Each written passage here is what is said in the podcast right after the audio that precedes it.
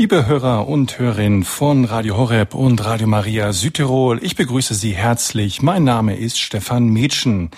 Innere Sicherheit, die aktuelle Wertediskussion aus der Sicht eines Polizeipräsidenten, das ist das Thema heute in der Standpunktsendung. Mal Hand aufs Herz. Viele von uns haben zu der Polizei ein etwas zwiespältiges Verhältnis. Wenn wir etwa als zu Schnellfahrer auf der Autobahn unterwegs sind, wie zum Beispiel manchmal Pfarrer Kocher, der Programmdirektor von Radio Horeb, den ich hiermit herzlich grüße, dann wünschen wir uns, dass die Polizei überall sei, nur nicht gerade in unserer Nähe. Dann nehmen wir die Polizei sozusagen als Einschränkung, als Bedrohung, als staatlichen Spielverderber wahr. Wenn wir allerdings in den Medien und im persönlichen Alltag mit Kriminalität konfrontiert werden, wenn wir zum Beispiel Amokläufer sehen, Randalierer, Verbrecher und natürlich auch die unschuldigen Opfer von Gewalttaten, dann wünschen wir uns ganz schnell ganz viel Polizei herbei, ganz viel innere Sicherheit dann spürt man all die gut gemeinten Forderungen vieler Politiker, Pädagogen und Priester nach Werten in der Gesellschaft laufen rhetorisch ins Leere, solange nicht konkrete menschliche Zeichen der Ordnung, der Sicherheit, der Autorität da sind. Und diese konkreten menschlichen Zeichen des Schutzes und der Sicherheit sind dann eben doch die Polizisten. Wie man diesen Zwiespalt aufheben, wie man abstrakte Werte mit der rauen Alltagsrealität in Zukunft noch besser verbinden kann, das wollen wir heute erfahren von Klaus Waldrich, Präsident des Polizeipräsidiums für die Region Schwaben-Nord aus Augsburg. Guten Abend, Herr Waldrich. Schön, dass Sie bei uns hier im Studio in Balderschwang sind. Ich wünsche Ihnen einen wunderschönen guten Abend. Herr Waldrich, Sie sind ein erfahrener Polizist. Sie haben Ihre Karriere bei der Polizei im Jahre 66 angefangen. Zunächst als Zug- und Hundertschaftsführer bei der Bayerischen Bereitschaftspolizei. Dann haben Sie eine Ausbildung für den höheren Polizeivollzugsdienst absolviert. Es folgten Tätigkeiten bei der Polizeidirektion Schwabach. Ab 1990 waren Sie zunächst als Dozent und dann als Fachbereichsleiter für Einsatzlehre bei der Polizeiakademie in Hiltrup tätig. Von 1998 bis 2006 leiteten Sie die Polizeidirektion Augsburg, seinerzeit die größte Polizeidirektion in Bayern und wenn man den Statistiken glauben kann, auch eine der erfolgreichsten im ganzen Bundesgebiet. Seit 2006 waren Sie, Herr Waldrich, Polizeipräsident von Schwaben. Nach der Teilung des Polizeipräsidiums in zwei Verbände 2008 sind Sie Leiter des Polizeipräsidiums Schwaben Nord. Also ein Leben ganz im Dienst der Polizei mit vielen verschiedenen Aufgabenfeldern, mit Theorie und Praxiserfahrung. Darf ich Sie vor Beginn Ihres Vortrags ganz persönlich nach Ihren Motiven fragen? Wieso haben Sie sich damals in den 1960er Jahren ausgerechnet für die Polizei entschieden? Herr Pfarrer Kocher würde sagen, das war vorherbestimmt. Ich habe im letzten Schuljahr einen Schulfreund begleitet, der zur örtlichen Polizei ging, um sich die Bewerbungsunterlagen abzuholen. Ich selbst war zu diesem Zeitpunkt noch absolut unentschlossen. Als ich dann dieses Prospektmaterial zu Hause und in Ruhe durchgesehen hatte, war mir schlagartig klar, das ist es, wonach du gesucht hast. Und ich darf Ihnen heute, nach mehr als 40 Jahren, die seither verstrichen sind, sagen, ich wurde nicht enttäuscht. Sprich, Sie würden, wenn Sie jetzt ein junger Mann wären, sich wieder so entscheiden? Ich muss Ihnen reflexartig mit Ja antworten. Obwohl sich ja doch sehr, sehr viel verändert hat in den letzten fünf Jahrzehnten sozusagen. Was sind die Hauptunterschiede? Was würden Sie sagen? Ich denke, dass sich unsere Gesellschaft insgesamt verändert hat und insoweit ist es auch gut, dass immer wieder junge Polizeibeamte nachwachsen, wenn ich das mal so salopp formulieren darf die mit der aktuellen Gesellschaft, insbesondere den jungen Leuten, deutlich besser umgehen können als Lebensältere, die doch sehr häufig unter anderen Rahmenbedingungen Erfahrung gewonnen haben, sozialisiert worden sind. Viele unserer Hörer sind nicht bei der Polizei, haben nur wenig, die, haben nur wenig direkte Erfahrung mit dem, was die Polizei tut, was es für Aufgaben und Probleme gibt, gerade im Zusammenhang mit der inneren Sicherheit. Wir sind deshalb sehr gespannt auf den Vortrag Innere Sicherheit, die aktuelle Wertediskussion aus der Sicht eines Polizeipräsidenten. Sie Liebe Hörerinnen und Hörer haben im Anschluss an die Ausführungen von Herrn Waldrich die Gelegenheit, mit ihm ins Gespräch zu kommen, ihm ihre Fragen zu stellen, sich mit ihren Überlegungen und Anregungen hier in der Sendung einzubringen. Nun freuen wir uns, Herr Waldrich, Ihnen zuhören zu dürfen und sind sehr gespannt auf Ihre Ausführungen. Die Problematik der inneren Sicherheit ist für die Bürgerinnen und Bürger ein sehr wichtiges und berührendes, aber auch ein sehr weit gefasstes Feld. Die Thematik wird in ganz unterschiedlicher Art aufgearbeitet, zum Beispiel als reine Kommentierung von Statistiken durch die Darlegung von Kriminalitäts- bzw. Verkehrsentwicklungen, aber auch als abgehobene Ursachenforschung. Sie wird aufbereitet in politischen Absichtserklärungen oder in der Diskussion örtlicher Probleme und Gegebenheiten. Ich will heute davon ganz bewusst Abstand nehmen und Ihnen dieses weit gefächerte Feld innere Sicherheit, zu dem die polizeiliche Aufarbeitung von Straftaten ebenso gehört wie auch die Kontrolle des immer größer werdenden Straßenverkehrs, näher bringen, indem ich den Menschen in den Mittelpunkt stelle, den Bürger ebenso wie die Polizeibeamtinnen und Polizeibeamten. Christen im Polizeidienst zwischen den Fronten zerrieben? So könnte man reißerisch eine Frage formulieren. Die Polizei steht mit ihren Aufgaben im Spannungsfeld der Gesellschaft. Einerseits bestreitet niemand ihre Notwendigkeit. Andererseits steht die Polizei immer wieder in der Kritik. Wie verhalten sich Christen im Polizeidienst angesichts dieser Herausforderung? Kann man als Christ überhaupt den Polizeidienst ausüben? Wie geht ein christlich grundierter Polizeibeamter damit um, wenn er mit schrecklichen Verbrechen konfrontiert wird oder gar selbst zum Opfer wird? Ich möchte die Polizeiarbeit und ihre Bedeutung für unsere Gesellschaft ins Blickfeld rücken und auf die Situation von Christen im Polizeidienst aufmerksam machen. Liebe Hörerinnen und Hörer, ich möchte Ihnen einleitend eine kleine Geschichte erzählen. Andi schaute kurz noch einmal auf das Tachometer, bevor er langsamer wurde. 79 kmh innerhalb einer Ortschaft, das vierte Mal in vier Monaten. Wie konnte ein Typ denn so oft erwischt werden? Als er sein Auto auf 10 kmh abbremste, fuhr Andi rechts ran. Der Polizist, der ihn angehalten hatte, stieg aus seinem Auto aus, mit einem dicken Notizbuch in der Hand. Christian? Christian aus der Kirche? Andi sank tiefer in seinen Sitz. Das war nun schlimmer als ein Strafzettel. Ein christlicher Bulle erwischt einen Typen aus seiner eigenen Kirche. Einen Typen, der etwas abgespannt war nach einem langen Tag im Büro. Einen Typen, der morgen Golf spielen wollte.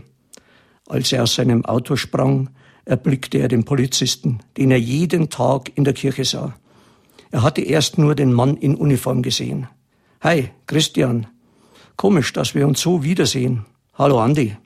Ein Lächeln. Ich sehe, du hast mich erwischt, in meiner Eile nach Hause zu kommen, zu meiner Frau und Kindern. Ja, so ist das. Christian, der Polizist, schien unsicher zu sein. Ich bin in den letzten Tagen sehr spät aus dem Büro gekommen. Ich denke auch, dass die Verkehrsregeln nun mehr als einmal gebrochen habe. Andi war nervös und ungeduldig. Verstehst du, was ich meine? Ich weiß, was du meinst. Ich weiß auch, dass du soeben ein Gesetz gebrochen hast. Autsch. Das geht in die falsche Richtung. Zeit, die Taktik zu ändern. Bei wie viel hast du mich erwischt? 70. Würdest du dich bitte wieder in dein Auto setzen? Ach, Christian, warte bitte einen Moment. Ich habe sofort auf den Tacho geschaut, als ich dich gesehen habe. Ich habe mich auf 65 kmh geschätzt. Andi konnte mit jedem Strafzettel besser lügen. Bitte, Andi, setz dich wieder in dein Auto. Genervt quetschte Andi sich durch die noch immer offene Türe. Ein Knall und die Tür war zu. Er starrte auf sein Armaturenbrett. Christian schrieb fleißig auf seinem Notizblock. Warum wollte Christian nicht Führerschein und Papiere sehen? Was auch immer der Grund war, es würden einige Sonntage vergehen, bis er sich in der Kirche wieder neben diesen Polizisten setzen würde. Christian klopfte an die Tür. Er hatte einen Zettel in der Hand. Andi öffnete das Fenster. Maximal fünf Zentimeter. Gerade genug, um den Zettel an sich zu nehmen. Christian gab ihm den Zettel durch. Danke. Andi konnte die Enttäuschung nicht aus seiner Stimme halten. Christian setzte sich wieder ins Auto, ohne ein Wort zu verlieren. Andi wartete und schaute durch seinen Spiegel zu. Dann faltete er den Zettel auf. Was würde ihn dieser Spaß wieder kosten? Hey, warte mal. War das ein, ein Witz? Dies war kein Strafzettel. Andi las. Lieber Andi, ich hatte einmal eine kleine Tochter. Als sie sechs Jahre alt war, starb sie bei einem Verkehrsunfall. Richtig geraten. Der Typ ist zu schnell gefahren. Einen Strafzettel, eine Gebühr und drei Monate Knast. Und der Mann war wieder frei. Frei, um seine Töchter wieder in den Arm nehmen zu dürfen. Alle drei konnte er wieder lieb haben. Ich hatte nur eine und ich werde warten müssen, bis ich in den Himmel komme, bevor ich sie wieder in den Arm nehmen kann. Tausendmal habe ich versucht, diesem Mann zu vergeben. Tausendmal habe ich gedacht, ich hätte es geschafft. Vielleicht habe ich es geschafft. Aber ich muss immer wieder an sie denken. Auch jetzt. Bete bitte für mich und sei bitte vorsichtig, Andi. Mein Sohn ist alles, was ich noch habe. Gruß, Christian. Andi drehte sich um und sah Christians Auto wegfahren. Er fuhr die Straße wieder runter. Andi schaute, bis er nicht mehr zu sehen war. Erst ganze 15 Minuten später fuhr er langsam nach Hause. Er betete um Verzeihung und zu Hause angekommen, nahm er seine überraschte Frau und Kinder in den Arm und drückte sie ganz fest. Das Leben ist so wertvoll. Behandle es mit Sorgfalt. Fahr vorsichtig und mit Verständnis anderen gegenüber. Vergiss nie, Autos kann man wieder kaufen, so viele man will. Menschenleben aber. Liebe Hörerinnen und Hörer, der Bürger, die Bürgerin hat zwar ein schlechtes Gewissen, aber er hat schnell Entschuldigungen für sein Fehlverhalten parat. Er empfindet die Kontrolle als lästig. Er fühlt sich persönlich angegriffen. Er denkt sofort an die Nachteile. Gebührenpflichtige Verwarnung oder Anzeige, Punkte in Flensburg, eventuell sogar Fahrverbot. Er empfindet das Verhalten des Polizeibeamten als zu überzogen. Die sollen mal lieber Verbrecher fangen. Und der Polizeibeamte, er weiß, dass eine der Hauptursachen für Unfälle mit Toten oder Schwerverletzten immer noch die überhöhte bzw. die nicht angepasste Geschwindigkeit ist. Er hat schon zu viele tote Menschen, oft junge Menschen oder Kinder bei Verkehrsunfällen gesehen. Er hat die Reaktionen der Angehörigen aushalten müssen beim Überbringen von Todesnachrichten. Er hat die Verzweiflung, die Ohnmacht, das Leid von Eltern, Ehepartnern oder Freunden gesehen. Und er muss sachlich bleiben, wird aber vermehrt persönlich, aber auch zunehmend körperlich angegriffen. Die Polizeibeamtinnen und Polizeibeamten tun sich deshalb manchmal schwer mit den oftmals respektlosen Äußerungen eines betroffenen Verkehrsteilnehmers oder wenn der örtliche Radiosender wieder mal Radar fallen meldet. Liebe Hörerinnen und Hörer, woran denken Sie jetzt? Denken Sie gerade daran, dass auch Sie schon mal Glück hatten, mit Ihrem Auto zu schnell fuhren oder unaufmerksam waren und es nur durch Zufall nicht zu einem Unfall kam? Denken Sie gerade selbstkritisch über Ihr gezeigtes Verhalten nach? Bedenken Sie, dass Sie auch Vorbild sind für Ihre eigenen Kinder, für fremde Kinder, für Jugendliche und junge Erwachsene, die überproportional an schweren Verkehrsunfällen beteiligt sind. Bedenken Sie, dass Verkehrsvorschriften keine Gängeleien, sondern vielmehr Unfallverhütungsvorschriften sind. Bedenken Sie, dass Geschwindigkeits- und Abstandskontrollen keine Fallen sind, sondern der Verkehrssicherheit dienen und helfen können, gewissenlosen Rasern und Dränglern das Handwerk zu legen. Dass nicht der Polizeibeamte den Grund für die Verwarnung setzt, sondern Sie selbst. Bedenken Sie, dass der Polizeibeamte verwarnt, weil er vermeiden will, dass Sie möglicherweise einen schweren Unfall erleiden und nicht, weil er Ihnen Geld abknüpfen will. Liebe Hörerinnen und Hörer, ich will Ihnen von zwei besonders brutalen und unter die Haut gehenden Tötungsdelikten erzählen, die sich in den letzten Jahren in meinem Zuständigkeitsbereich ereignet haben. Im Februar des Jahres 2000 wurde die zwölfjährige Vanessa in ihrem Bett schlafend von einem zunächst Unbekannten mit über 20 Messerstichen brutal getötet. Nach knapp zwei Wochen konnte der Täter ermittelt werden. Es handelte sich um einen 19-Jährigen, der, maskiert mit einer Totenkopfmaske, zu Fuß unterwegs war. Das Mädchen wohl über einen längeren Zeitraum beobachtet und einen Weg ins Haus gefunden hatte. Nachdem er vom Opfer entdeckt wurde, stach er zu. Im November 2008 begegnete die 19-jährige Nora zufällig auf ihrem Heimweg, es war gegen Mitternacht, einem 17-jährigen, der spontan den Entschluss fasste, das Mädchen zu vergewaltigen. Nachdem das Opfer zu schreien begann, erschlug und erwürgte er das Mädchen auf brutalste Weise und verging sich an ihr. Anschließend legte er Nora, halbnackt, am Rückgebäude eines Supermarktes ab. Liebe Hörerinnen und Hörer, diese Fälle berühren unmittelbar das Sicherheitsgefühl der Bürger und wurden von den Menschen intensiv begleitet, ebenso natürlich von den Medien. In Internetforen wurde lebhaft über die Fälle diskutiert. Bürger zeigten sich betroffen und äußerten ihr Unverständnis über die Taten. Es wurden Vorwürfe laut und Ratschläge erteilt, was man hätte tun oder lassen sollen. Offene Angst wurde geäußert. Wann schlägt der Täter wieder zu? Fragen kamen auf. Verroht unsere Gesellschaft? Welchen Einfluss haben gewaltverherrlichende Videofilme oder Spiele? Hätte die Abnormalität der Täter nicht früher erkannt und damit die Taten verhindert werden können?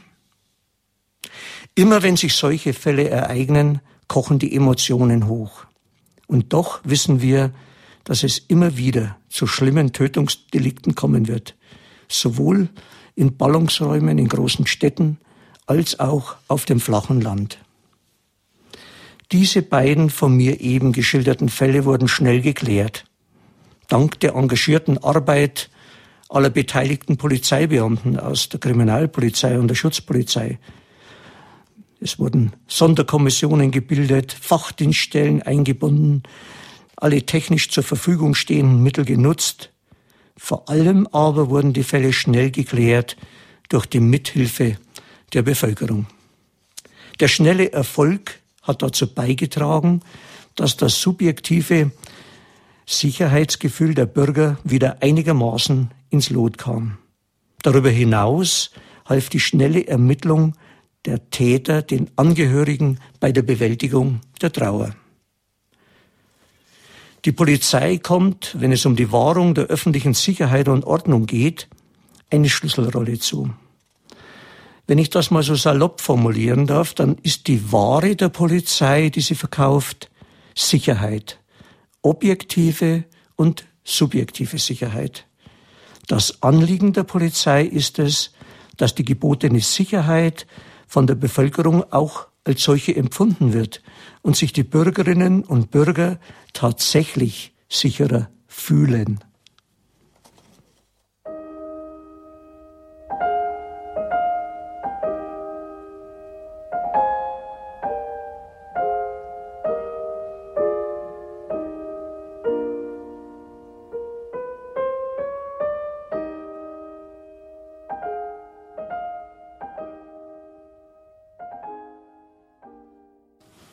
Für diejenigen, die erst später eingeschaltet haben, Sie hören die Standpunktsendung bei Radio Horeb und Radio Maria Südtirol.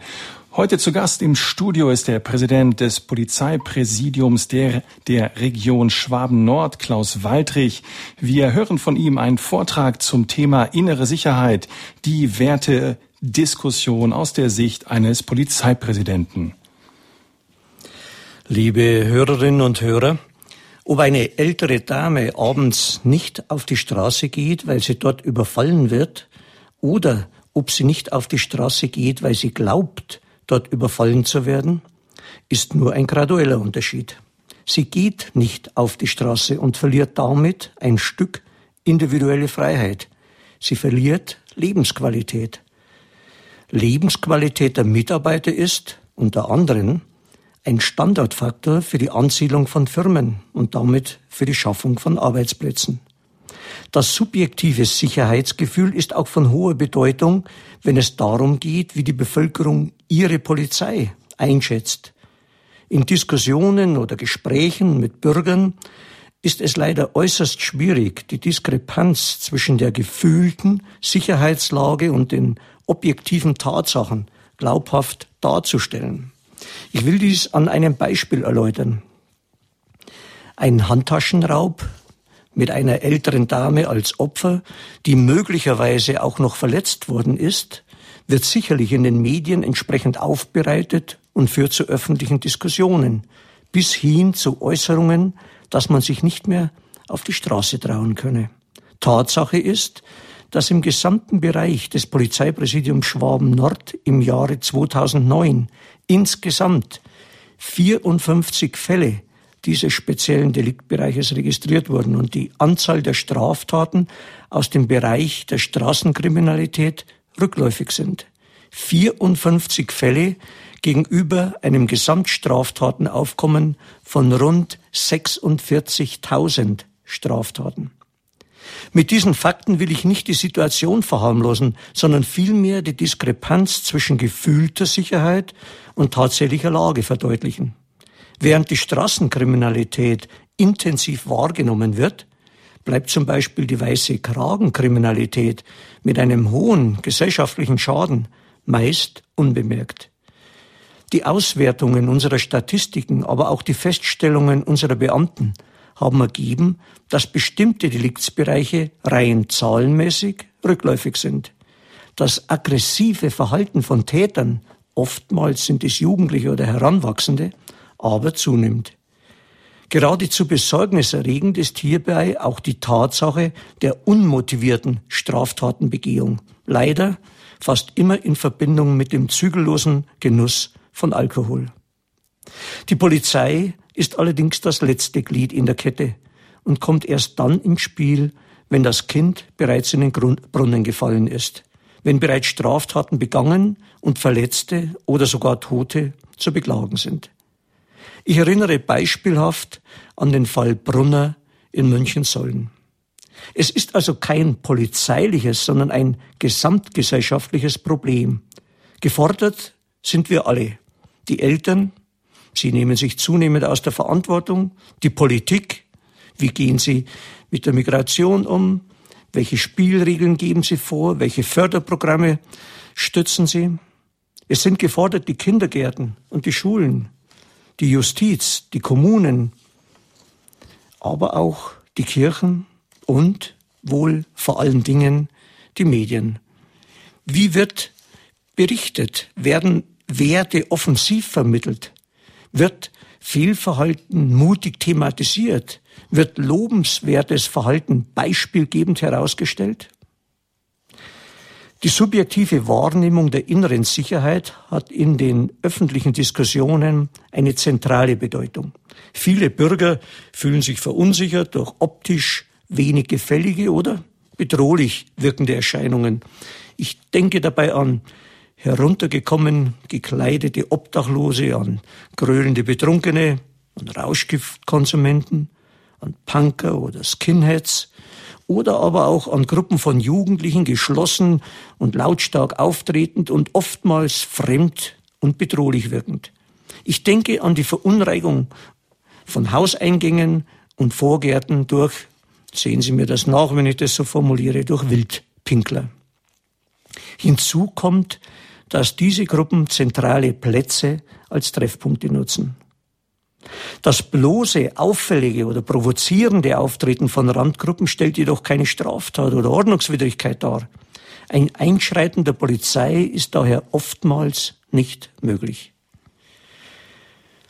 Ich will ein anderes Thema aufgreifen. Die Vergabe von Konzessionen zum Betrieb von Cocktailbars, Diskotheken, Schnellrestaurants oder Musikcafés sind in vielen Städten auf bestimmte Innenstadtbereiche oder Straßenzüge zentralisiert, sodass eine Straße tatsächlich zum Synonym für eine Vergnügungsmeile werden kann. Gruppen von oftmals schon angetrunkenen Jugendlichen und jungen Erwachsenen halten sich vor den Lokalitäten auf. Als Stichwort nenne ich Vorglühen. Es kommt zu Pöbeleien untereinander, die nicht selten zu Schlägereien ausarten. Für die eingesetzten Polizeistreifen wird nicht nur wenig Verständnis gezeigt, ihnen wird vielmehr zunehmend absolut respektlos begegnet. Personalien werden verweigert, Während der Aufnahme einer Körperverletzungsanzeige urinieren Personen aus der Gruppe gegen den Streifenwagen. Gruppenmitglieder schließen sich zusammen und wollen ihren Kompagnon befreien. Die Kolleginnen und Kollegen ertragen wüste Beschimpfungen aus dem Schutz der Gruppe heraus bis hin zu körperlichen Angriffen. Wir erleben eine Ausweitung von Polizeieinsätzen aus nichtigen Anlässen was folgt. Wir erleben konträre Diskussionen auf kommunaler Ebene über geeignete Regulierungsmaßnahmen. Wir vernehmen den Ruf nach mehr sichtbarer Polizeipräsenz in Problemzonen. Folgt allerdings die Polizei den Wünschen, droht eine Unterversorgung in anderen Regionen und Stadtteilen. Die Gesamtsituation hat zur Folge, dass nicht nur die Bürger immer unzufriedener werden, sich in diesen Stadtteilen auch nicht sicher fühlen, Beispielhaft nenne ich die erwähnten Verdreckungen, hoher Lärmpegel, Sachbeschädigungen, Pöbeleien, sondern dass sich auch bei den örtlich zuständigen Polizeibeamten, die gerade in den Sommermonaten ständig mit diesen Auswüchsen zu tun haben, ein hohes Frustrationspotenzial aufbaut.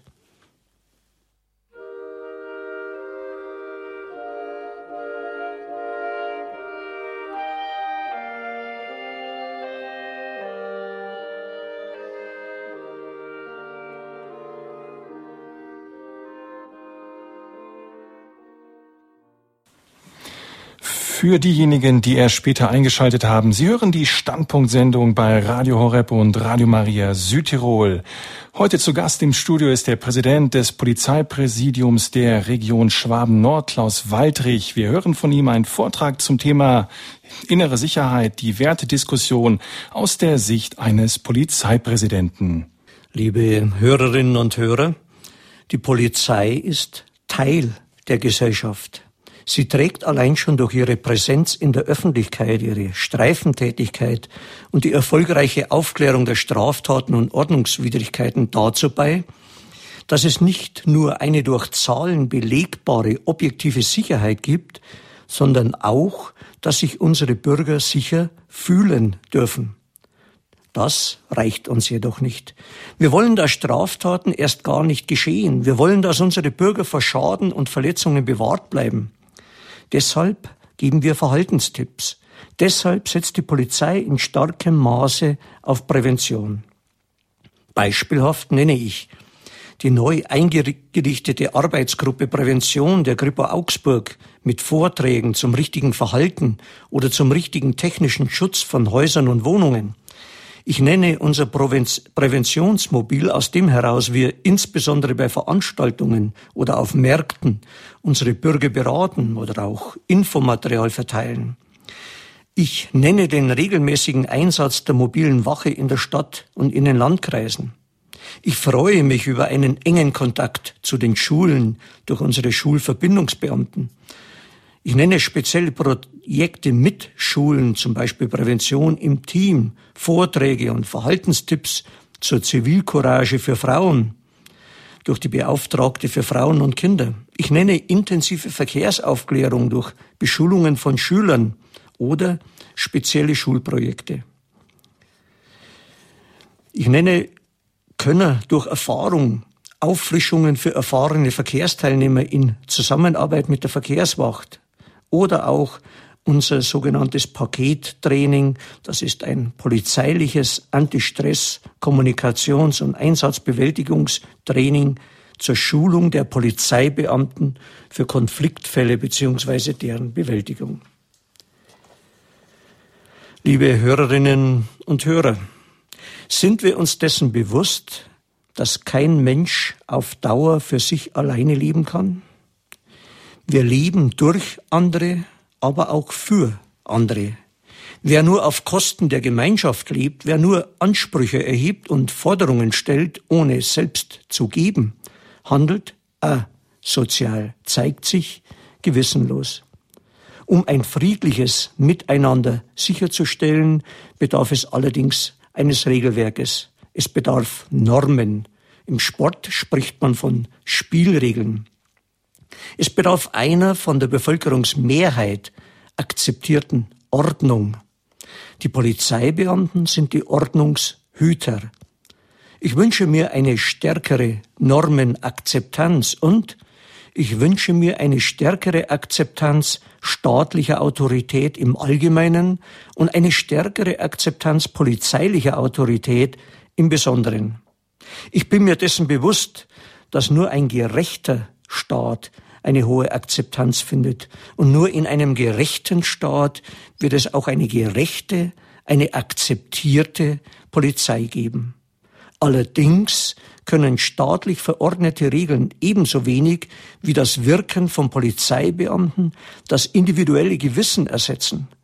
Deshalb bleibt eine werteorientierte Erziehung unersetzlich. Dazu gehören in unserem christlich geprägten Heimatland auch die zehn Gebote.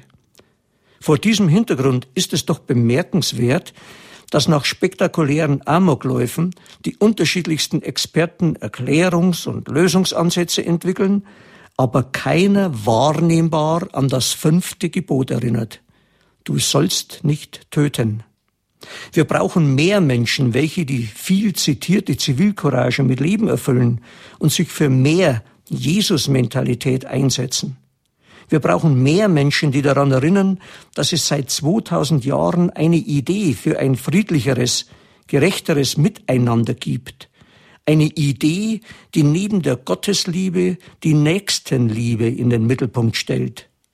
In diesem Sinne ist Polizeiarbeit praktizierte Nächstenliebe.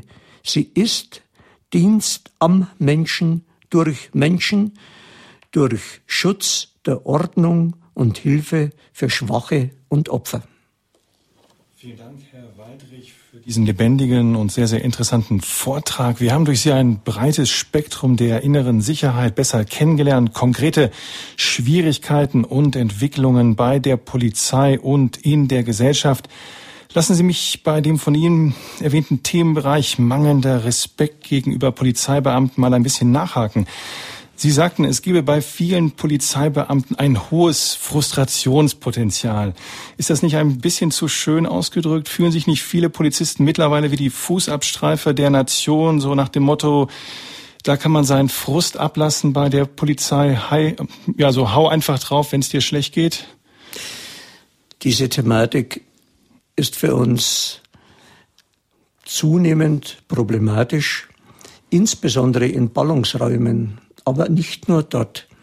Erfahren die eingesetzten Kollegen, insbesondere in der Zeit nach Mitternacht, wenn der Alkoholkonsum ein Übriges getan hat, dass auch sogenannte unbescholtene Bürger bis hin zu Unbeteiligten den eingesetzten Polizeibeamten gegenüber verbal und teilweise auch körperlich sehr aggressiv begegnen.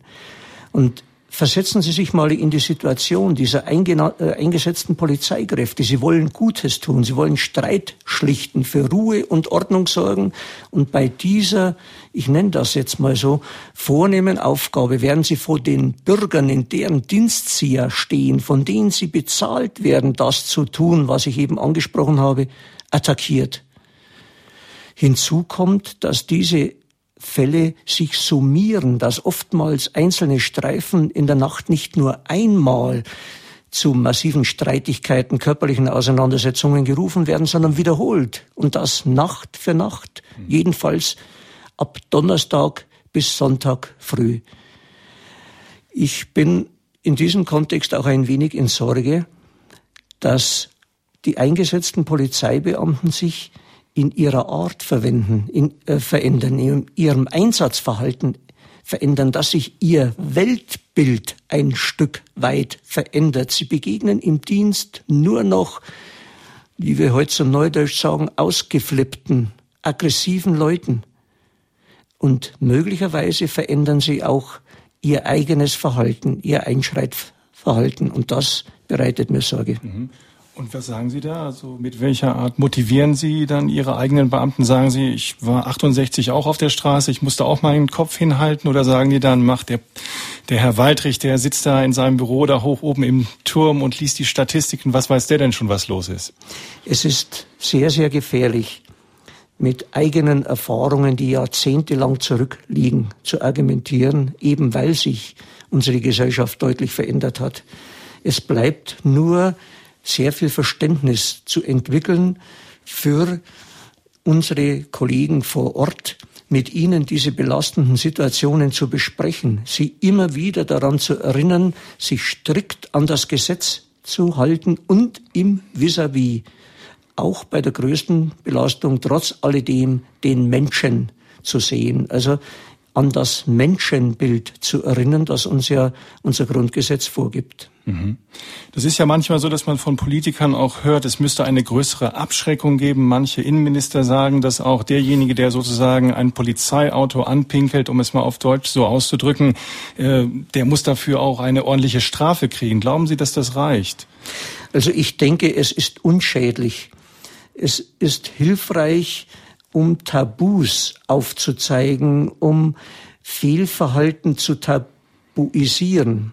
Aber ich denke, wir müssen an die Ursachen herangehen und ich würde mir, wenn ich diesen Wunsch abschließend äußern darf, ganz stark wünschen, dass unsere Kinder vor dem ersten Pflichtschultag erstens der deutschen Sprache so mächtig sind, dass sie von der ersten Stunde an dem Unterricht folgen können und zweitens, dass alle Kinder vor dem ersten Pflichtschultag so sozialisiert worden sind, dass sie störungsfrei am Unterricht teilhaben können. Was dann folgt, denke ich, liegt in den Händen unserer verantwortungsvollen Lehrer. Und ich denke, die sind auch über dazu in der Lage, unsere Schüler auf das richtige Leben, auf ein friedliches Miteinander entsprechend vorzubereiten. Mhm. Das ist so ein sanfter Hinweis auch auf die Migrationsproblematik. Die glauben Sie, kann man damit in den Griff kriegen, äh, dass gerade auch doch sehr, sehr viele Ausländer kriminell tätig sind in Deutschland, wenn man da einige Statistiken liest vom Bundeskriminalamt, von den Landeskriminalämtern, das sind ja doch ziemlich eindeutige Zahlen, nicht? Äh, es ist richtig, dass bestimmte Gruppierungen überproportional an bestimmten Straftaten beteiligt sind. Wir müssen allerdings tatsächlich die Ursachen in den Blickpunkt rücken. Und ich denke, diese beiden Wünsche, die ich geäußert habe, sind sehr, sehr hilfreich, künftig hin die Probleme zu minimieren. Natürlich bin ich nicht zu, so blauäugig zu glauben, damit wären alle Probleme gelöst, wie wir alle wissen, gibt es seit Kain und Abel das Verbrechen. Und eben deshalb gibt es auch Polizei, um diesen Leuten, die trotz aller Regeln und aller guten Maßnahmen äh, auffällig werden, entsprechend begegnen zu können. Mhm. Der Pfarrer Kocher freut sich natürlich riesig, wenn Sie hier von Jesus Mentalität reden und von den zehn Geboten und so weiter. Was sagen denn Ihre Polizisten dazu, wenn Sie mit solchen Ausdrücken kommen? Sagen Sie, der Waldrich, der hat den Heiligenschein äh, oder was sagen Sie da? Wie ist die Reaktion? Also sind das, ist das nicht ein bisschen zu idealistisch aus? Auch mit der Jesus-Mentalität? Ich weiß nicht. Äh, je länger ich äh, im Beruf bin und die gesellschaftliche Entwicklung verfolge, in der wir uns immer mehr Regeln geben und nach Lösungen suchen, umso mehr frage ich auch pointiert, haben wir denn nicht schon etwas? Gibt es denn nicht schon etwas seit 2000 Jahren, was uns bei der Problembewältigung äh, behilflich sein könnte? Mhm. Ist das denn Zufall, dass die Kirchen und die Polizei beide unter dem Werteverlust leiden, unter dem mangelnden Respekt? Sitzen Sie mit der Kirche da im gleichen Boot? Ich will mal anders formulieren. Das, was wir als Polizeibeamte ertragen müssen, äh, wird sehr häufig als Problem der Polizei beschrieben. Das ist kein polizeiliches Problem. Das ist ein gesellschaftliches Problem. Die Polizei hält der Gesellschaft den Spiegel vor, beschreibt die Jetzt-Situation in der Erwartung, dass die politischen Entscheidungsträger und andere Beteiligte die erforderlichen Konsequenzen daraus ziehen. Wenn man denkt oder erwartet, die Polizei könnte die immer deutlicher werdenden Probleme lösen durch nur polizeiliche Maßnahmen, dann denke ich, guckt man arg blauäugig in die Welt. Liebe Zuhörer unseres Radios, es ist eine eigenartige Fügung. Ich komme ja von der Vorsehung her. Sie wissen, das ist mein Spezialgebiet, dass gerade jetzt in diesen Tagen die Innenminister der Länder ganz klar ein Plädoyer abgegeben haben und auch beschlossen haben, dass Übergriffe auf Polizisten entsprechend härter zu bestrafen sind, dass das Strafmaß zu erhöhen ist. Das geschah auf der Grundlage auch von Fragebogen, die von 21.000 Polizisten aus zehn Bundesländern ausgewertet worden sind. Jetzt hören Sie genau zu. Das sind schockierende Zahlen und das unterstreicht noch einmal das, was wir eben von Herrn Präsidenten Waldrich gehört haben. Mehr als 80 Prozent der Befragten gaben an, im Jahr 2009 beleidigt oder bedroht zu werden, worden zu sein, also vier von fünf. Fast die Hälfte wurde gestoßen oder geschubst, also eine Tätlichkeit, die eigentlich strafbar ist. Ein Viertel berichtete sogar von Schlägen und Fußtritten, also jeder Vierte. Und jetzt wird's ganz heftig. Was schätzen Sie, wie viele von den Beamten von 100, wie viel Prozent mit einer Waffe bedroht worden sind? Also da, wo es richtig dann, also fast auch zum Showdown kommen kann. 14 Prozent. 14 Prozent der Befragten von 100 äh, Polizisten wurden ja, mit einer Waffe bedroht. Und fast neun Prozent, also jeder Zehnte ungefähr, wurde auch tatsächlich attackiert. Das sind natürlich ganz heftige Zahlen, die in den letzten Jahren enorm zugenommen haben. Ich freue mich, dass wir einen Fachmann hier haben, den Präsidenten des Präsidiums Schwaben Nord von Augsburg.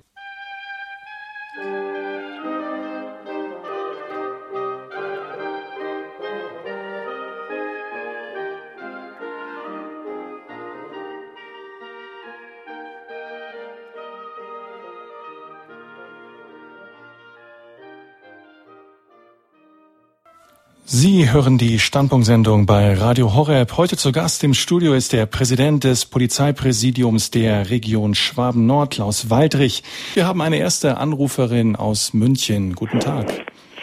Guten Tag, ich habe spät angerufen. Ich weiß nicht, ob es dazu passt, aber ich liebe die Polizei. Ich war, habe mein, mein ich habe mich ausgeschlossen aus meinem, meiner Wohnung und ich wollte nicht diese teure Bezahlung mit dieser Ausschließdienst. Und ich bin zwei Polizisten begegnet auf der Straße und ich habe gesagt, ich brauche Hilfe. Und unter, unter Einsatz ihres Lebens haben sie aufge, sind sie aufgeklettert in meine, auf, auf dem Balkon und, und haben sie mir die Wohnung aufgemacht. Und ich war so dankbar und diese wunderbaren Polizisten, ich habe einen Dankbrief in, in München Merkur geschrieben, aber niemand hat Notiz davon gemacht. Und dann zweitens, manchmal mit meinem Fahrrad fahre ich auf der falschen Seite, manchmal werde werde ich bestraft und manchmal mhm. ist mir verziehen worden. Aber mit einer solchen Freundlichkeit und Höflichkeit, man wird so königlich behandelt von der Polizei. Ich, ich war so dankbar, dass sie mir das Zimmer aufgeschlossen haben damals. Das ist wunderbar. Haben Sie vielen Dank für diesen Anruf und für diesen Dankbrief, den wir jetzt sozusagen verbal auch direkt an den Herrn Waldrich weitergeben. Wie ist das eigentlich, Herr Waldrich? Kriegen Sie oft so Dankesbriefe, dass die Leute sagen, toll, dass die Polizei da war? Ich erlebe das in der Tat immer wieder und ich freue mich darüber. Äh, ich darf Ihnen auch ganz herzlich Dank sagen, liebe Hörerin. Äh, es ist gut zu hören, dass die Polizei auch positiv ankommt und nicht nur beschimpft wird. Und wenn wir, wie in Ihrem Fall, Freund und Helfer sein können, dann macht uns das in besonderer Weise froh und glücklich. Erzählen Sie einfach Ihren Bekannten davon. Empfehlen Sie die Polizei weiter als eine staatliche Einrichtung, die sehr viel Gutes tut. Und wir haben eine weitere Anruferin aus Bamberg. Vielleicht auch ein Lob an die Polizei? Ja, ja und nein. Also vor vier Jahren wurde ich von einem maskierten, bewaffneten Mann überfallen. Und da habe ich wirklich die Polizei als Freund und Helfer erfahren. Aber ich möchte noch ein paar, äh, ein paar kritische Dinge anmerken. Ähm, zum einen äh, eine Bekannte von mir, die war beteiligt an einem ähm, Verkehrsunfall und sie wurde beschuldigt, sie sei schuldig. Sie ist gläubig, sie betet viel und sie sagt, ich, sie sei nicht schuldig. Was hat die Polizei gemacht? Sie ist bei ihr in die Wohnung eingedrungen, als sie nicht da war, alles verwüstet, hat ihren Schmuck mitgenommen und ja, was sagen Sie jetzt dazu? Ich gebe die Frage weiter an Herrn Waldrich. Also vielen Dank für diesen Anruf und für diese beiden negativen und positiven, sehr, sehr positiven Erfahrungen auch. Herr Waldrich. Ja, zu diesem Fall darf ich sagen, es ist immer schwierig, aus der Distanz einen Lebenssachverhalt beantworten zu wollen, zu dem ein, einem die Informationen, die Unterlagen fehlen.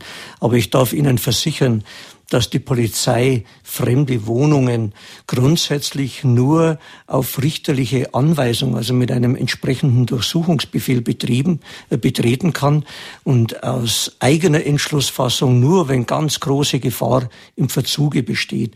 Also ich bitte Sie jetzt einfach vielleicht noch, sich eine andere Sicht der Dinge anzuhören, vielleicht mit ihrer Sicht der Dinge zu der örtlich zuständigen Polizeidienststelle zu gehen, den dortigen Dienststellenleiter zu sprechen und ihm diesen Lebenssachverhalt vorzutragen. Ich bin überzeugt, dass er Ihnen sehr seriös Auskunft erteilen wird. Vor der Pause oder sozusagen, also bevor wir uns von den UKW-Hörern verabschieden, noch der Herr Haflaschek aus Augsburg mit einer kurzen Frage. Guten Tag. Ich bin auch der Meinung, in christlicher Hinsicht, dass man nicht töten sollte. Das gilt für Christen genauso wie für die Polizei. Warum ist in Regensburg ein ganzes Magazin in den Rücken eines Angreifers geschossen worden? Das haben wir jetzt nicht ganz verstanden. Können Sie das ja, noch ich habe verstanden. Herr Havlacek hat auf die Situation in Regensburg abgehoben, äh, in der sich Kollegen in einer ausgesprochenen Notwehrsituation befunden haben. So ist mir das geschildert worden. Der Angreifer, das spätere Opfer, ist mit einem Messer auf Kollegen zugegangen und hat trotz der wiederholten Aufforderung, äh, stehen zu bleiben und das Messer aus der Hand zu legen, diesen Aufforderungen nicht entsprochen. Soweit ich informiert bin aus der Entfernung, ist dieses Verhalten von der Staatsanwaltschaft aufs peinlichste überprüft und als nicht beanstandenswert äh, befunden worden. Ich darf Ihnen, Herr Haflacek, vielleicht etwas zu dem sagen, dass das Opfer in den Rücken geschossen worden ist. Wenn, stellen Sie sich die Situation vor, Sie wollen jemandem helfen, der in schlimmster Gefahr, in absoluter Todesgefahr sich zu befind, äh, befindet, da kommt es dann nicht darauf an, ob man von vorne oder von hinten auf den Täter einwirkt. Es geht nur darum, die Gefahr zu unterbinden und zu beseitigen. Alles weitere zu diesem Fall vermag ich aus der Entfernung nicht zu sagen, weil ich nur die Informationen habe, die weitestgehend auch Ihnen zur Verfügung stehen stehen. So, es ist 20.56 Uhr. Sie hören die Standpunktsendung bei Radio Horeb. Heute zu Gast im Studio ist der Präsident des Polizeipräsidiums der Region Schwaben-Nord, Klaus Waldrich.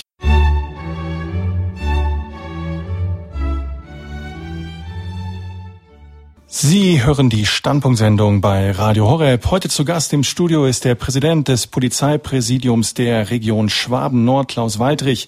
Der nächste Anrufer erwartet schon ein bisschen, aber jetzt ist er auf Sendung, ist der Herr Danker aus München. Grüß Gott, Herr Danker. Ja, Dante, mein Name aus München, grüß Gott. Ja. Sie äh, haben eine Frage an den Herrn Waldrich. Ja, na, ich, ich wollte mich eigentlich mehr oder minder bedanken. Es war gerade bei den letzten Jahren etwas negativer. Es soll wieder positiv werden. Und zwar insofern, vielleicht kann man die Leistung oder die Freundlichkeit oder die Hilfsbereitschaft der deutschen Polizei besser schätzen, wenn man aus dem Ausland stammt. Ich als österreichischer Staatsbürger äh, würden Sie mich nun um die, ich möchte nun niemand da hervorheben und niemand da äh, äh nach unten schieben, aber es ist nun in der Tat so, wenn als ich als österreichischer Staatsbürger stelle ich da äh, fest, wenn ich über die Grenze komme, dass sich da gleich der Ton der Polizei etwas ändert. Äh, hier, mein Gott, wenn man angehalten wird, die Leute sind stets freundlich, man merkt ganz genau, dass sie ein, ein, eine gute Schulung äh, durchlaufen haben. Genauso verhalten sie sich auch. Äh, wogegen in Österreich erlebe ich immer wieder, dass man da keinen Zugang findet, dass die Polizei als solches noch wesentlich rechtslastiger ist. Zuerst hat man gedacht, na ja, das ist mal, ist mal Österreich so, aber nun habe ich bei der Weltmeisterschaft in Amerika, da waren viele Leute äh, dort und haben auch gesagt, sie wurden von der amerikanischen Polizei oft sehr rüde behandelt und äh, wenn man das von verschiedenen Ländern hört, zum Beispiel auch von Italien, dann kann man dann äh, wirklich äh, mit Überzeugung sagen, äh, was hier an zumindest an Freundlichkeit im Rahmen der Möglichkeiten geschieht. Äh, da geben sich die Leute äh, wirklich Mühe, das auch umzusetzen. Und da soll mir keiner schief reden, weil ich, äh, wer es nicht glaubt, soll mal woanders hinfahren, dann wird er schon sehen, wie es dort so läuft. Ja, schauen wir doch mal weiter, wie es in Augsburg ist. Ich meine, das ist jetzt der Herr Danker mit seinen Erfahrungen, die er gemacht hat, ganz persönlich mit der österreichischen Polizei. Das ist natürlich nicht unsere Meinung, nicht unsere Auffassung. Ich zum Beispiel habe immer nur gute Erfahrungen mit der österreichischen Polizei gehabt.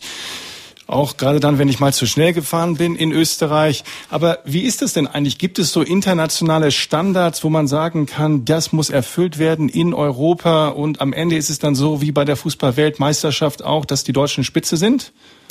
Ja, zunächst darf ich die Gelegenheit nutzen und Herrn Danker ganz herzlich Dank für seine Sicht der Dinge sagen. Es kommt ja, wenn man die innere Sicherheit bewertet oder auch die Freundlichkeit, die Leistungsfähigkeit von Polizeibeamten auf den Vergleich an. Wir stellen ja immer vergleichende Betrachtungen an und insoweit tut es sicher gut zu erfahren, dass wir im Vergleich sehr positiv gesehen werden. Gibt es da so einen PISA-Test, Herr Weidrich? Es gibt, es gibt äh, freundliche und weniger freundliche, leistungsstärkere und weniger leistungsstarke, auch innerhalb Bayerns. Äh, das ist eben so, dass Menschen ganz unterschiedlich strukturiert sind in ihrer Art. Unser Bestreben ist es natürlich, zu allen Bürgern freundlich zu sein, solange dies irgend möglich ist, gleichwohl aber die eigenen Maßnahmen konsequent durchzusetzen. Also nicht Lebenssachverhalte der Beliebigkeit preisgeben, einen rechtsfreien Raum zu gestatten, alles in Freundlichkeit aufzulösen. Nein, in der Sache konsequent, im Ton moderat. Das muss die, äh, die Linie sein. Mhm. Wir haben eine weitere Anruferin aus Donauwörth. Grüß Gott. Hallo. Hallo, ja, Sie sind auf Sendung. Haben eine Frage oder eine Anregung an den Herrn Waldrich? Ich hätte, ich hätte eine Frage. Und zwar, ich bin eine Oma und mein Hausherr, das ist der Herr Sohn, und der verwehrt mir jeden Besuch. Der sagt, äh, es ist nicht zulässig, dass er der Hausherr ist er und es kommt ihm jeder nur der, es kommt nur der herein, der ihn für gut haltet. Und es darf zu mir niemand mehr kommen. Und jetzt möchte ich Sie fragen, wie das eigentlich steht, ob der mir das erwehren kann, dass ich Besuche empfange. Gehört das Haus Ihnen? Entschuldigung, Frau, gehört das Haus Ihnen? Neues Haus ist, kehrt schon, äh, kehrt schon ihm, also ich habe halt das Wohnrecht, solange ich da bin. Mhm, Sie haben aber das das. Haus kehrt schon ihm selber. Gut, aber Sie haben das protokollierte Wohnrecht in diesem Haus. Bitte? Sie haben das protokollierte Wohnrecht Ja, in diesem habe Haus. Gut, dann nehmen Sie vielleicht mal die Antwort entgegen. Eigentlich müsste ja ganz leicht sein, Herr Weitrich. Es ist in der Tat so, dass zunehmend, und ich bin für dieses Stichwort dankbar, private Streitigkeiten äh, der Polizei vorgelegt werden, aus unterschiedlicher Sicht der Dinge betrachtet werden und jede Partei reklamiert für sich polizeiliche Unterstützung. Sehr häufig ist das zivilrechtlich aber gar nicht so einfach, wie es auf den ersten Blick aussieht. Und unsere eingesetzten Kollegen vor Ort empfehlen dann, auf das Gericht zuzugehen und sich bestätigen zu lassen, was denn nun möglich ist und was nicht möglich ist. Oder in diesem ganz konkreten Fall möchte ich Sie bitten, dass Sie einfach Ihre zuständige Polizei in Donauwörth aufsuchen und der sagen Sie einen schönen Gruß von mir und die sollen dann einfach mal die Situation vor Ort bewerten und Ihnen einen guten Ratschlag erteilen. Ja, ist das für Sie so in Ordnung? Prima. Gut, wir haben eine weitere Anruferin aus Freiburg. Das ist der Herr Strupp, also einen weiteren Anrufer. Herr Strupp, guten Abend. Nein, ich bin die Frau Strupp. Die Frau Strupp, nicht der Herr Strupp. Gut. Ja, also ich möchte einfach mal sagen, ich finde, wenn ich so sehe in Freiburg, wenn irgendwelche Aufmärsche sind oder am Bahnhof die Polizei auf den Gleisen steht, schwer bewaffnet, ganz junge Frauen und so weiter und so fort, dann denke ich immer, meine Herren, welchen Mut und welche Achtung muss man vor diesen Leuten haben? Also ich wünsche ihnen immer jedes Mal viel Glück, wenn ich sie so sehe, dass ihnen nichts passiert und dass sie das alles gut meistern. Und genauso kann ich es nicht verstehen, warum wir wegen diesen tollen äh, Leuten, die beim Fußball spielen, die Randale machen, warum da die Polizei eingesetzt werden muss, die so viele andere wichtige Aufgaben hätte.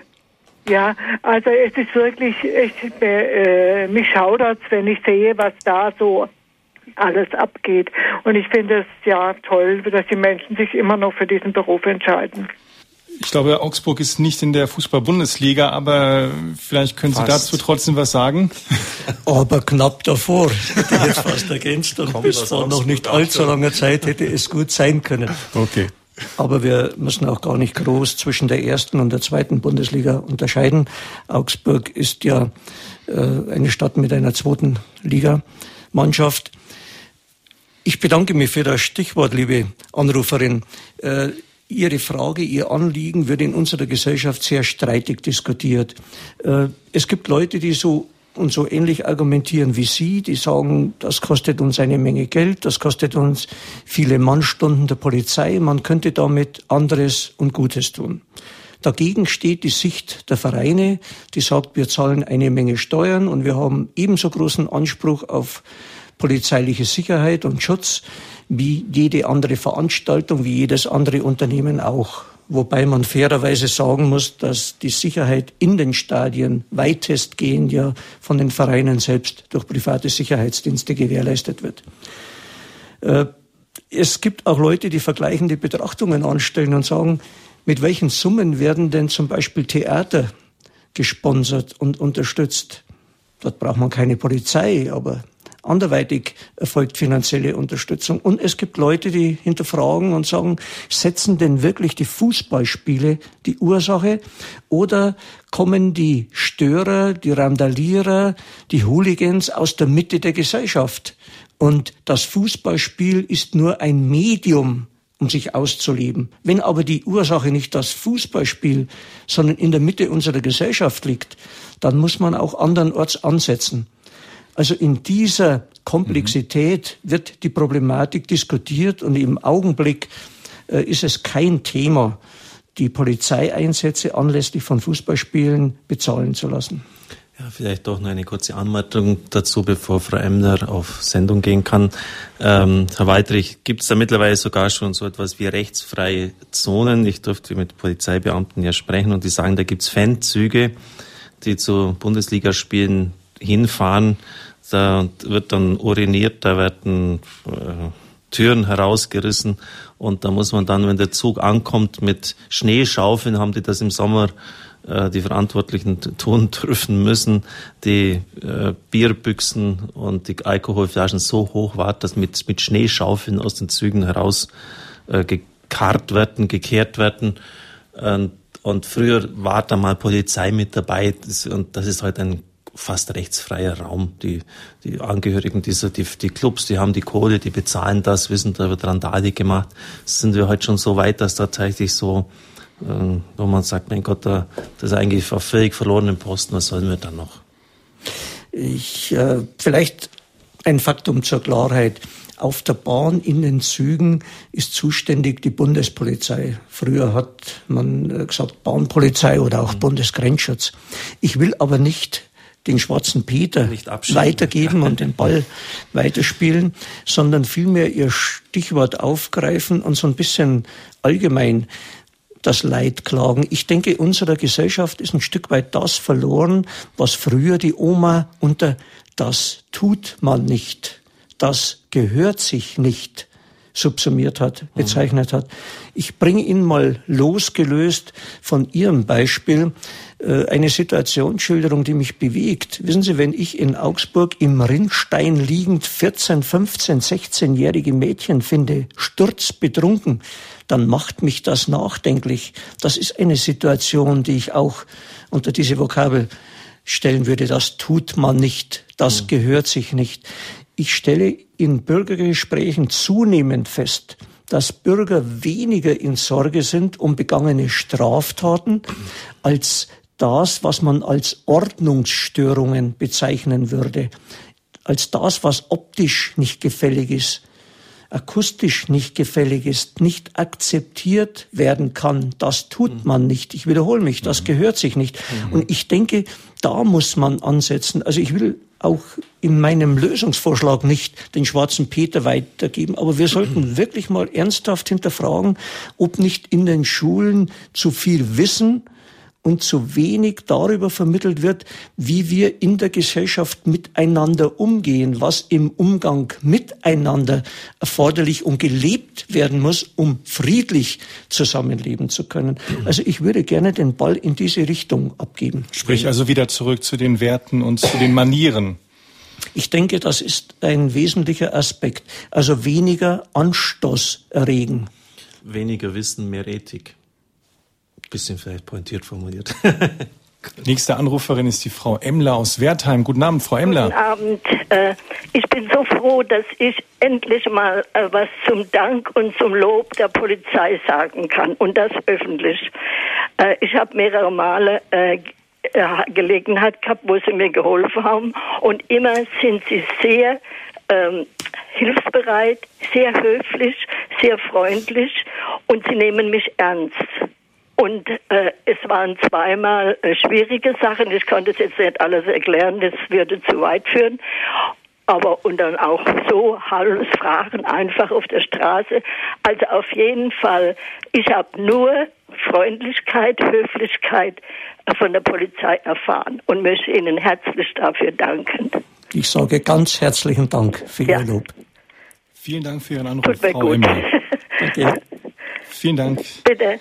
Sie hören die Standpunktsendung bei Radio Horeb. Heute zu Gast im Studio ist der Präsident des Polizeipräsidiums der Region Schwaben-Nord, Klaus Waldrich. Herr Waldrich, lassen Sie uns noch auf ein Thema kommen, das Verhältnis von Kriminalität und Medien. Es passiert ja oft, dass die Medien ein sehr spektakuläres Thema auch aufgreifen, einen Amoklauf in der Schule zum Beispiel. Ist das denn die Wirklichkeit oder wird die Wirklichkeit, die kriminelle Wirklichkeit von den Medien eigentlich auch ein bisschen verdreht oder äh, nicht in die objektive Richtung gebracht? Es ist natürlich schon so, dass die Medien, ich komme nochmal gleich darauf zurück, äh, spektakuläre Ereignisse äh, im Thema halten. Ich will das mal so verwaschen formulieren. Aber gestatten Sie mir vielleicht noch vorneweg eine differenziertere Betrachtung der Dinge. Äh, ich persönlich habe sehr, sehr gute Erfahrungen gemacht mit unseren regionalen Medien, die natürlich auch ein sehr vitales Interesse daran haben, Lebenssachverhalte, die die Bürger interessieren, zu berichten. Aber sie berichten in aller Regel sehr sach- kundig, sehr kompetent und sie arbeiten mit der Polizei sehr, sehr gut zusammen, wenn es mal darum geht, einen Fahndungsaufruf zu platzieren. Und wenn man mit dem Polizeireporter ein Hintergrundgespräch führt und ihm mitteilt, dass man kurz vor der Aufklärung eines Falles ist und ihn ein Stück weit daran teilhaben lässt, aber ihn bittet, noch Stillschweigen zu bewahren, dann hält er sich auch an diese Versprechen, an diese Abmachungen und berichtet erst zu gegebenem Zeitpunkt in der angemessenen Art und Weise. Ich denke, ein Stück weit liegen unsere Probleme in überregionalen Medien, die der Polizei vor Ort gegenüber nicht sich verpflichtet fühlen und eher die Story, mhm. die Auflage in den Mittelpunkt rücken. Und hier würde ich mir doch wünschen, dass insbesondere auch sehr auflagenstarke Medien vielleicht im Interesse dessen, was wir heute Abend diskutiert haben, stärker sensibilisierend wirken, tabuisierend, wertevermittelnd.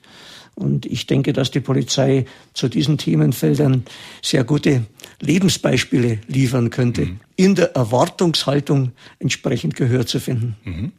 Wir haben eine weitere Anruferin in der Leitung. Schwester Irmgardis aus München ist dran. Guten Abend. Guten Abend.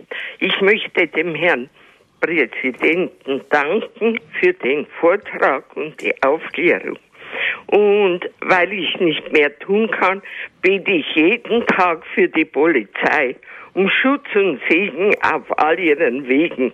Das ist, schön. das ist doch ein schönes Gebet, ein schönes Motto. Ja. Und ich bin sicher, dass Sie damit auch schon dem einen oder anderen Polizisten sicherlich auch helfen konnten, auch ich wenn er es gar nicht weiß. Ja, ich ja. hoffe, dass irgendwo anrührt.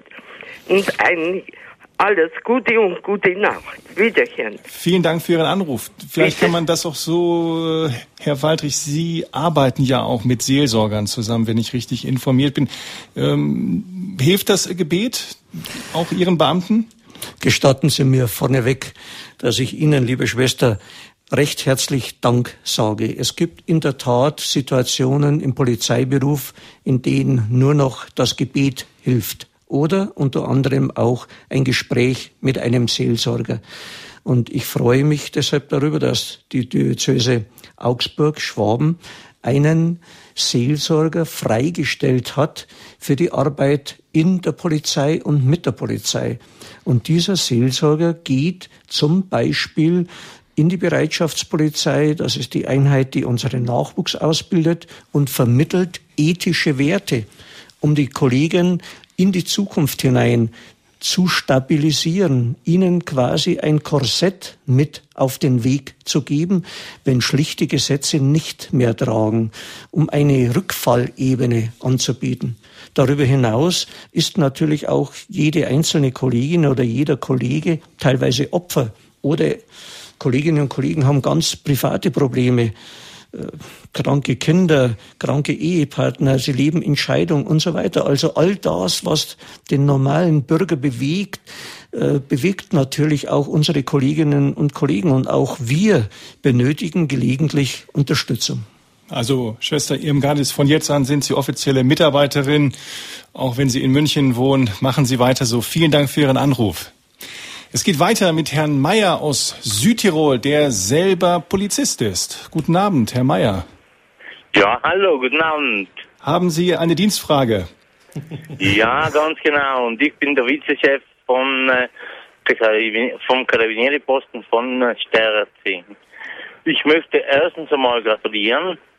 Der, das ist wirklich eine gute und eine gelungene Sendung. Das ist wirklich eine gute Sache, um äh, den Personen oder den Menschen zu, zu zeigen, was der Polizeidienst überhaupt macht, äh, was, äh, wofür wir da sind, mhm. was wir überhaupt tun, was wir überhaupt bewerkstelligen.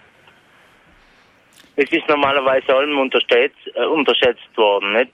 Mhm. Es gibt Polizeidienste, es gibt äh, mehrere Arten von Polizeidienst. Die Polizei macht ja alles. Die Polizei ist auf der Straße. Die Polizei ist äh, da, wenn es äh, irgendwelche Delikte gibt. Die Polizei ist immer da für alles, nicht?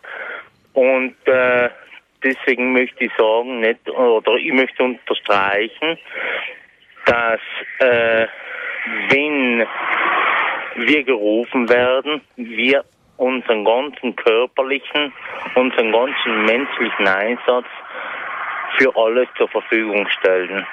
Nicht die Problematik ist und das Schwierigste ist zum Beispiel, oder das Schwierigste, das Schwierigste, das Schwierigste ist überhaupt, wenn man zum Einsatz gerufen wird, wenn es Probleme in der Familie gibt. Mhm. Und die sind leider sehr, sehr konstant und sie sind sehr, sehr viel präsent. Nicht?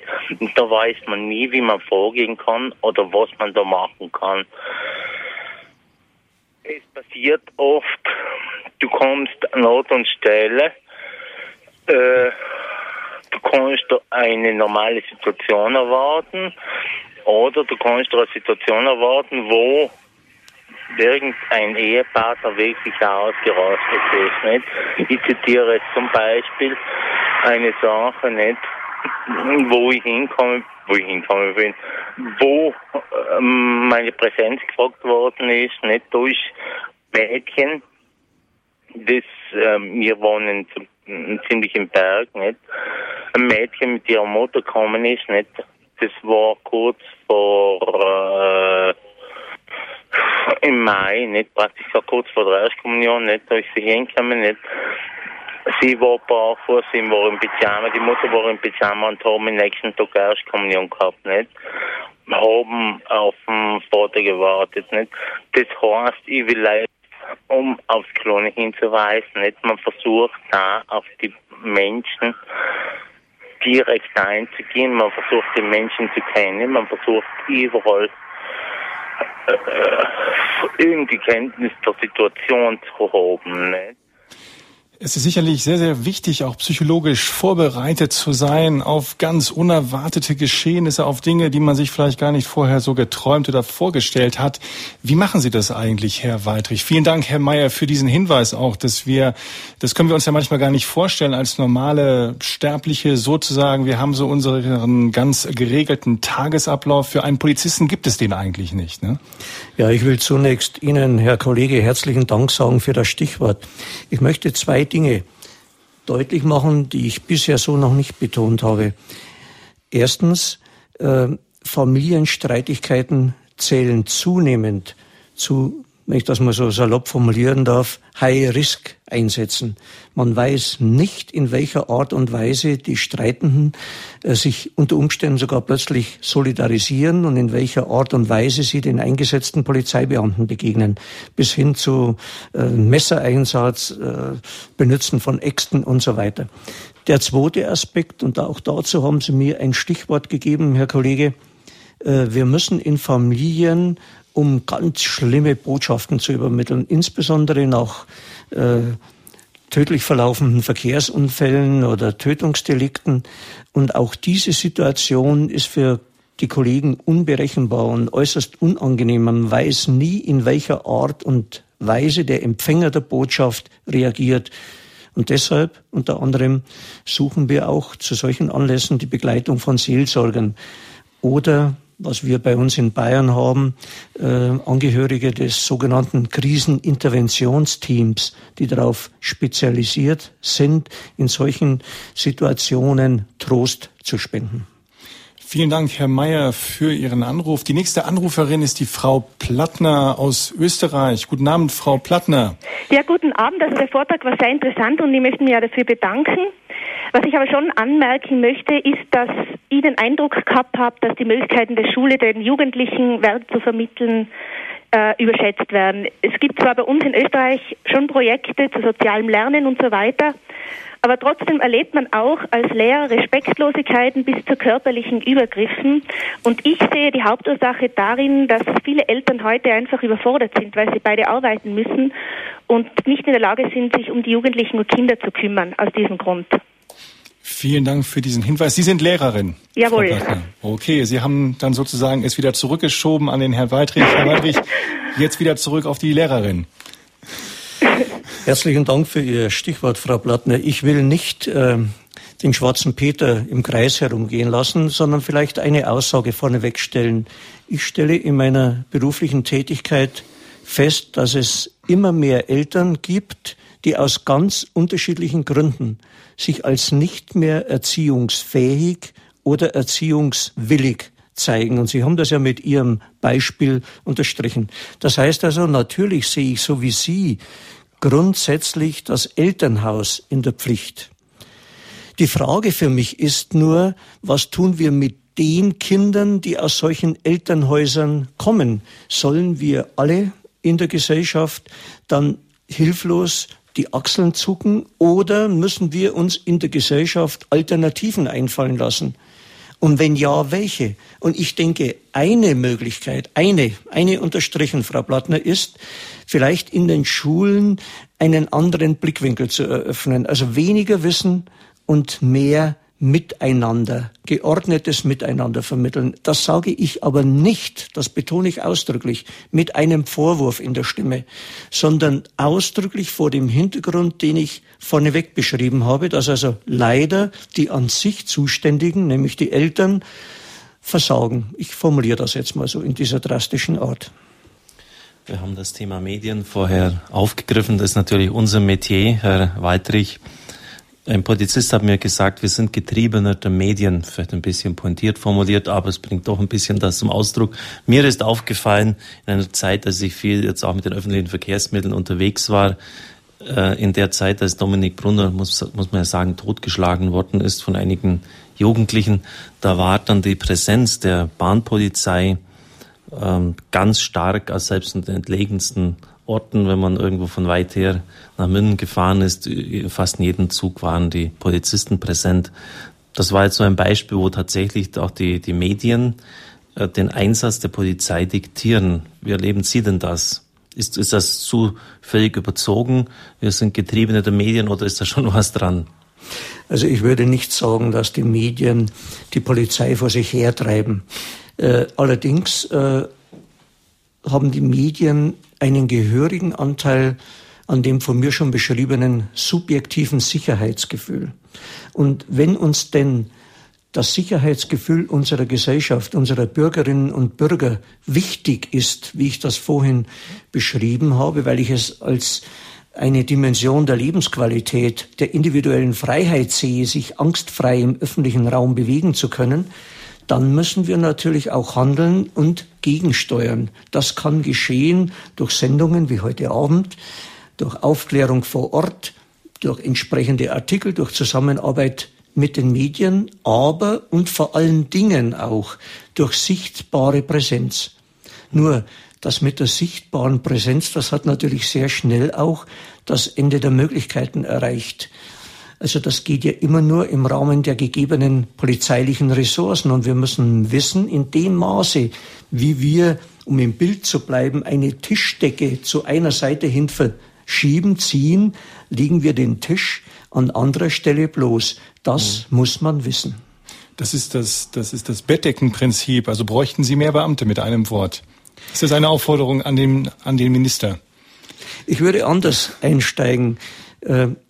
Die Polizei ist, weil sie sehr nah am Bürger ist, in der Lage, besser als andere Verwaltungen ein Lagebild zu beschreiben. Also wir können der Gesellschaft und den politischen Entscheidungsträgern den Spiegel vorhalten und die politischen Entscheidungsträger dann fragend angucken. Ist es das, was ihr wollt? Und wenn die nicht in diesen Spiegel schauen wollen? Dann müssen wir die Bürger angucken und sagen, wollt ihr solche, Bür äh, solche Politiker haben oder orientiert euch neu? Also mhm. insoweit hat, und das hat natürlich einen sehr ernsten Anstrich, auch das Tun oder Unterlassen, das Verhalten der Polizeibeamten eine sehr politische Dimension, weil sie unter Umständen sogar Einfluss nehmen auf das Wählerverhalten. Gut. Haben Sie vielen Dank, Herr Waldrich, dass Sie mitgemacht haben bei der heutigen Standpunktsendung zum Thema innere Sicherheit. Dank für Ihre Auskünfte, für die Antworten und natürlich auch Dank für Ihren Dienst zur inneren Sicherheit, stellvertretend für all die vielen Polizisten, die tagtäglich ihren Dienst nach besten Kräften ausüben, im Streifenwagen, auf der Polizeiwache oder am Schreibtisch. Wenn Sie, liebe Zuhörer, den Vortrag zur inneren Sicherheit von Polizeipräsident Klaus Waldrich noch einmal hören wollen, so können Sie dies tun. Im Internet liegt er bald für Sie bereit unter www.horror.org als Podcast. Oder Sie können eine CD anfordern beim Radio Horeb CD-Dienst unter der Nummer 0700 75 25 75 20. Noch einmal 0700 75 25 75 20. Schön, dass Sie mit dabei waren. Vielen Dank für Ihre Anrufe. Ich darf mich an dieser Stelle verabschieden und wünsche Ihnen weiter viel Freude mit unserem Programm.